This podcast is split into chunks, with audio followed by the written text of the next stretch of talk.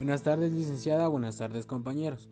El grupo 6 les va a presentar sobre lo que trata el resumen. Acompáñenme a escuchar esta información. Gracias. El resumen es reducir para comprender mejor. Es un escrito que nos permite informarnos de una manera más concreta de un texto escrito. Se puede simplificar con las ideas más importantes, no solo con textos orales, escritos o audiovisuales, y los podemos realizar con nuestras propias palabras con claridad, precisión y objetividad.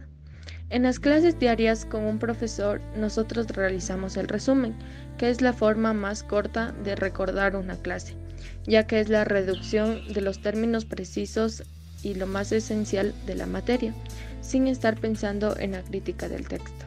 Los pasos a seguir para realizar un buen resumen son, primero que nada, leer todo el contenido que tenemos que resumir de una vez. Esta primera lectura permitirá hacernos una idea con las principales ideas para lo cual deberíamos responder a las siguientes preguntas. ¿Qué dice el texto? ¿Cuántas partes tiene el texto? ¿De qué habla cada parte?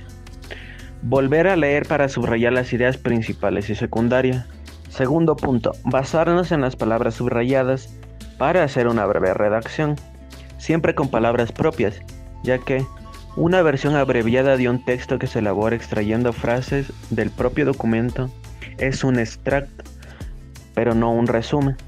El resumen se comenzará con la idea general del texto que tenemos que resumir, luego las ideas principales y posteriormente las ideas secundarias. Estructura del resumen. La estructura del resumen representa el contenido del original y consta de las siguientes partes. Referencia. Sirve de identificador para localizar el documento original ayudando a su localización y recuperación. Cuerpo de resumen. Es la representación del contenido original. Firma.